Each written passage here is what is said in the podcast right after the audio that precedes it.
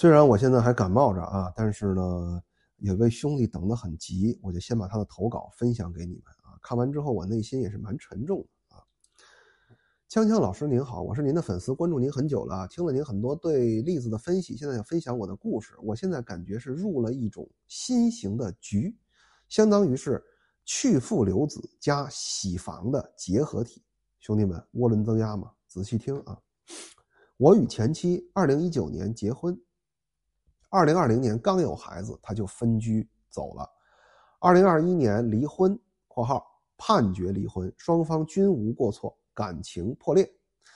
我们是通过亲戚认识介绍的，亲戚说知根知底儿。刚认识时，我觉得他性格很好，慢慢相处有了一定感情，我就向他求婚了。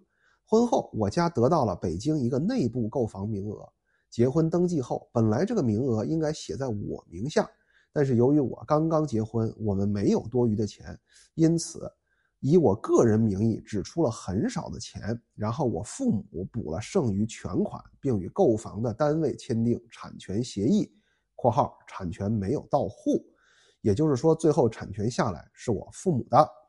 后来我前妻提出离婚的诉求后，又起诉了分家析产。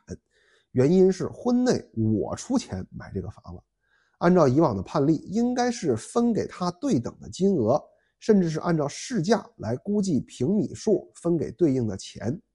但是法院直接将一整所房子的排他居住权判给了他，等于是这个房子只能他住，但是产权归我父母。这样判后续会带来无穷无尽的争端。接下来。结果下来以后，我和律师都大跌眼镜，赶快问周围的律师朋友，大家的解释是：我前妻提起离婚的节点刚好是新民法典实行的时刻，在那之前都是按照我们以为的会那么判，但之后多了一个排他居住的解释。这个排他居住呢，本意是为了保障在离婚时较为弱势的一方的保障性居住。但是我前妻的家里本来就有房子，她分居走了以后，我们这个房子空置了半年，他都没有回来过啊。我回忆了一下，自他提起离婚开始，我们开庭了十次左右，每次他都有两位律师出庭，我的律师朋友也帮忙分析了整个过程，发现他提出离婚，同意生孩子。都是卡在法律和政策刚刚施行的时间节点，全过程合理合法，但又透露着诡异。整个婚姻下来一年多的时间里，他从我家拿走的钱是彩礼八万，婚内用 POS 机刷我信用卡七七八八加起来有三十万，最后每个月还要判我给他三千多的抚养费。以及北京城区一套房子的排他居住权，在这个过程中进行到了一半，我已经产生了警惕，但我没有办法停止。我在他刷我卡刷到二十万的时候，完全停止了对他的信用卡授权，后面就交给了律师全程操作。但是，他的每一步都卡在了法律政策的时间节点上，而且以后民法典都会按照。这个判例来实行，我没有办法及时止损。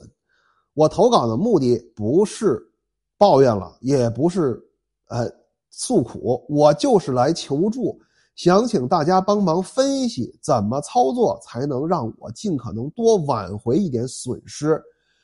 如果锵锵老师或者粉丝朋友能帮忙分析整个事件不对劲在哪里，就更好了。谢谢您。备注：为了防止对号入座，我修改了一些数字和细节。啊，这个同为北京的离婚人士啊，这个我也经历了离婚，也要给抚养费啊。嗯，这个故事说实话呢，看了之后不寒而栗啊。去父留子呢，我也见过；洗房呢，我也见过啊。两者结合，而且全卡在政策点上呢。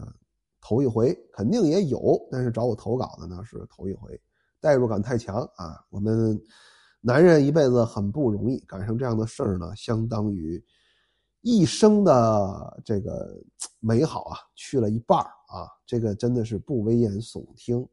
所以我本人其实也蛮希望知道有没有法律界的人士能给出一个比较好的答案的啊。